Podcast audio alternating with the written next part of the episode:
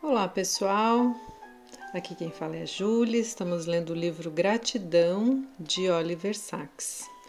Vamos ler hoje o último capítulo do livro que se chama Shabá. Minha mãe e seus 17 irmãos e irmãs tiveram uma criação ortodoxa. Todas as fotografias de seu pai mostram-no de quipá na cabeça e me contaram que ele acordava se o seu quipá caísse durante a noite. Meu pai também veio de família ortodoxa. Ambos eram muito conchos do quarto mandamento: lembra-te do dia de sábado para santificá-lo. E o Shabá, Shabos como chamávamos a nossa maneira, era totalmente diferente dos outros dias da semana. Não era permitido fazer nenhum tipo de trabalho, nem dirigir, nem usar o telefone, era proibido acender a luz e usar o fogão. Por serem médicos, meus pais abriam exceções. Não podiam deixar o telefone fora do gancho, nem evitar dirigir todas as vezes, precisavam estar disponíveis para atender pacientes, operar, fazer partos, se fosse necessário.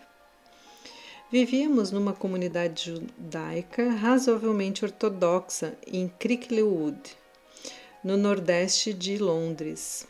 O açougueiro, o padeiro, o verdureiro, o peixeiro, todos fechavam suas lojas a tempo para o chabos e só tornavam a abrir as portas na manhã de domingo todos eles, e imaginávamos que todos os nossos vizinhos celebravam os chabos de um modo muito parecido com o nosso.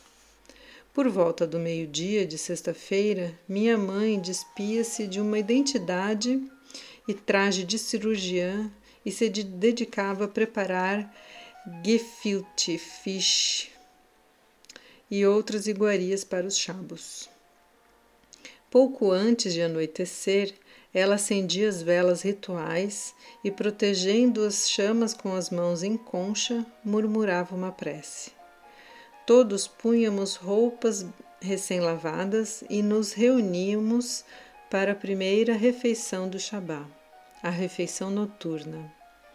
Meu pai erguia seu cálice de prata com vinho e recitava as bênçãos e o kiddush depois da refeição.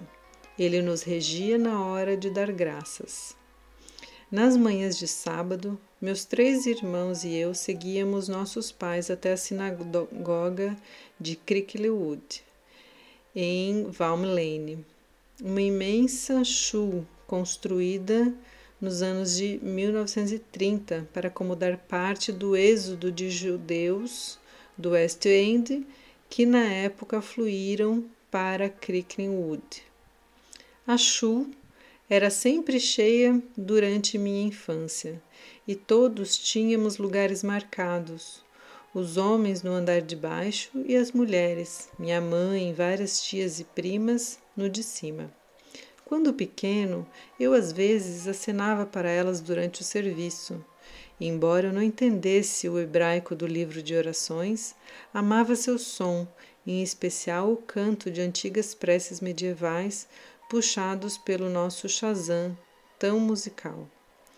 Todos, nós, todos nos encontrávamos e nos misturávamos do lado de fora da sinagoga depois do serviço. Geralmente íamos a pé até a casa de minha tia Flory e seus três filhos para recitar um kiddush, acompanhado por vinho tinto doce e bolos de mel apenas o suficiente para abrir o apetite. Depois de um almoço frio em casa, gefilte, fish, salmão escaldado, geleia de beterraba, as tardes de sábado, se não fossem interrompidas por chamados de emergência médica para os meus pais, eram dedicadas a visitas da, da família. Tios, tias e primos vinham para o chá ou nós íamos à casa deles. Nossas casas eram todas próximas. A Segunda Guerra Mundial dizimou nossa comunidade judaica e a comunidade da Inglaterra como um todo perderia milhares de pessoas nos anos pós-guerra. Muitos judeus, inclusive primos meus, emigraram para Israel, onde foram, outros foram para a Austrália, Canadá, os Estados Unidos. Meu irmão mais velho, Marcos, foi para a Austrália em 1950. Muitos dos que permaneceram assimilaram-se e adotaram formas de judaísmo diluídas, atenuadas. Nossa sinagoga, que lotava quando eu era criança, foi se esvaziando ano após ano.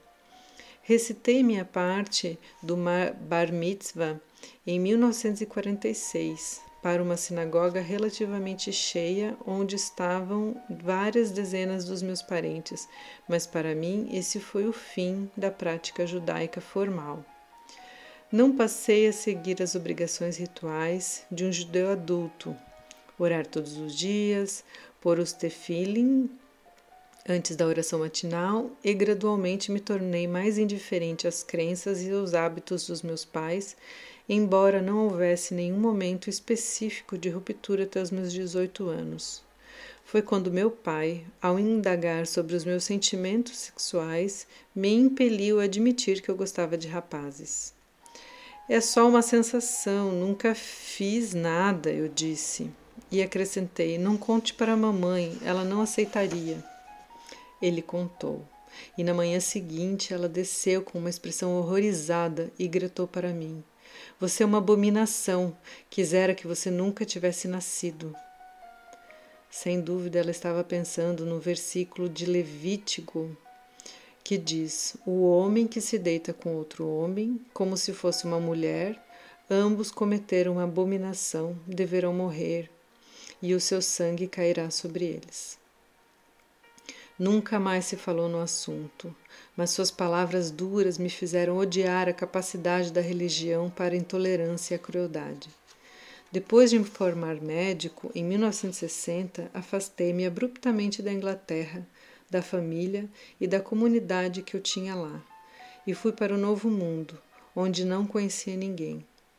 Quando fui morar em Los Angeles, encontrei uma espécie de comunidade entre os alterofilistas de Moscow Beach e entre, meu, entre meus colegas neurologistas residentes na Universidade da Califórnia em Los Angeles, mas ansiava por algum vínculo mais profundo, um significado para minha vida, e acho que foi a ausência disso que me impeliu para um vício quase suicida em anfetaminas nos anos de 1960.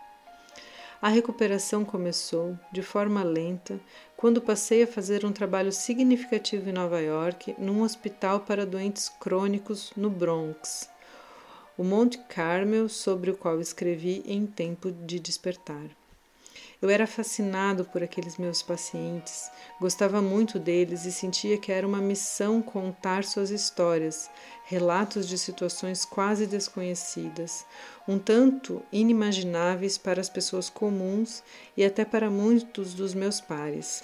Eu tinha descoberto minha vocação e me dediquei a ela com tenacidade, determinação e um pouco de incentivo dos colegas. Quase incondicionalmente, tornei-me um contador de histórias numa época em que a narrativa médica estava quase extinta. Isso não me dissuadiu, pois eu sentia que minhas raízes remontavam aos grandes relatos de casos neurológicos do século XIX. E minhas inclinações foram encorajadas pelo grande neuropsicólogo russo Luria. Era uma existência solitária, quase monástica, mas profundamente gratificante que eu teria por muitos anos. Nos anos de 1990, conheci um primo e contemporâneo Robert John Allman, homem de aparência notável, com uma constituição atlética robusta e uma barba branca comprida, que mesmo aos 60 anos lhe dava a aparência de um ancião sábio. Ele é um homem de grande capacidade intelectual, mas também muito caloroso e terno, com um profundo compromisso com a religião. Compromisso, por, por sinal, é uma de suas palavras favoritas. Embora em seu trabalho ele defenda a racionalidade nos assuntos econômicos e humanos, para ele não existe, não existe conflito entre razão e fé. Ele insistiu para que eu tivesse uma mezuzá na porta de casa e me trouxe uma de Israel. Sei que não acredita, mas você deve ter uma mesmo assim, explicou. Não discuti. Em uma entrevista memorável em 2004, Robert John discorreu sobre o trabalho de toda a sua vida em matemática e teoria dos jogos, mas também falou de sua família. Contou que ia esquiar e subir montanhas com alguns de seus quase 30 filhos e netos. Um cozinheiro, Kesher, os acompanhava munido de panelas. E falou sobre a importância que o Shabá tinha para ele. A observância do Shabá é belíssima, disse ele, e é impossível quando não se é religioso. Não é nem mesmo uma questão de, melhor, de melhorar a sociedade, é uma questão de melhorar sua própria qualidade de vida. Em dezembro de 2005, Robert John recebeu o Prêmio Nobel por seus 50 anos de trabalho fundamental em economia. Ele não foi um hóspede muito fácil para o Comitê Nobel. Chegou a Estocolmo com sua família, incluindo muitos daqueles filhos e netos, e todos tinham de ter pratos, utensílios e comida kasher, especiais e roupas formais específicas, sem a mistura de lã e linho proibida biblicamente. Naquele mesmo mês diagnosticaram um câncer em meu olho e no mês seguinte, enquanto eu estava em tratamento no hospital, Robert John veio me visitar. Contou uma porção de histórias interessantes sobre o Prêmio Nobel e a cerimônia em Estocolmo, mas fez questão de me dizer que se tivesse sido obrigado a viajar para Estocolmo num sábado, precisaria recusar o prêmio. Seu compromisso com o Shabá, aquela paz absoluta e o distanciamento dos assuntos mundanos do dia consagrado teriam prevalecido até sobre um Nobel. Em 1955, aos 22 anos, fui para Israel para trabalhar durante vários meses em um kibbutz. E embora tenha gostado, decidi não ir mais. Apesar de tantos primos meus terem se mudado para lá, a política do Oriente Médio me trans tornava e eu desconfiava que me sentiria deslocado em uma sociedade tão religiosa. Mas na primavera de 2014, ao saber que minha prima Marjorie, uma médica que fora protegida de minha mãe e trabalhava em medicina até os 98 anos, estava à beira da morte, telefonei para Jerusalém para dizer-lhe adeus. Com uma voz inesperadamente forte ressoante e um sotaque bem parecido com o da minha mãe, ela disse: Não pretendo morrer agora. Vou comemorar meu aniversário de 100 anos em 18 de junho. Quer vir? Sim, claro, respondi. Quando desliguei, me dei conta de que, em poucos segundos, eu reverter uma decisão de quase 60 anos. Foi uma visita puramente familiar Celebrei os 100 anos de Marjorie com ela e sua família estendida. Vi dois outros primos de quem gostava muito nos meus tempos de Londres, inúmeros primos de segundo e terceiro graus e, obviamente, Robert John. Senti-me acolhido pela minha família como nunca me sentira depois da infância. Estava um pouco receoso por visitar minha família ortodoxa com meu companheiro Billy, as palavras maternas ainda me ecoavam na mente, mas Billy também foi recebido com carinho. O quanto as atitudes haviam mudado, até mesmo entre os ortodoxos, ficou claro quando Billy e eu fomos convidados por Robert John para fazer com ele e sua família a primeira refeição do Shabá. A paz do Shabá, de um mundo parado, um tempo fora do tempo, era palpável. Infundia-se em tudo, e me vi encharcado de melancolia, uma coisa parecida com nostalgia, a me perguntar: e se? E se A, B e C tivessem sido diferentes? Que tipo de pessoa eu poderia ter sido? Que tipo de vida poderia ter levado?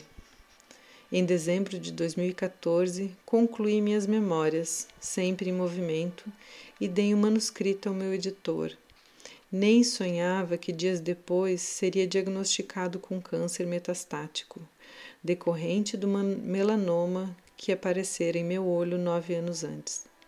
Fico feliz por ter podido concluir minhas memórias sem saber disso e de ter conseguido, pela primeira vez na vida, fazer uma declaração total e franca sobre minha sexualidade, enfrentar o mundo de peito aberto, sem mais trancar segredos culposamente dentro de mim.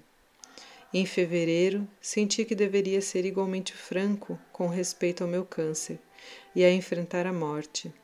Aliás, eu estava no hospital quando meu ensaio sobre esse assunto, My Own Life, foi publicado no New York Times.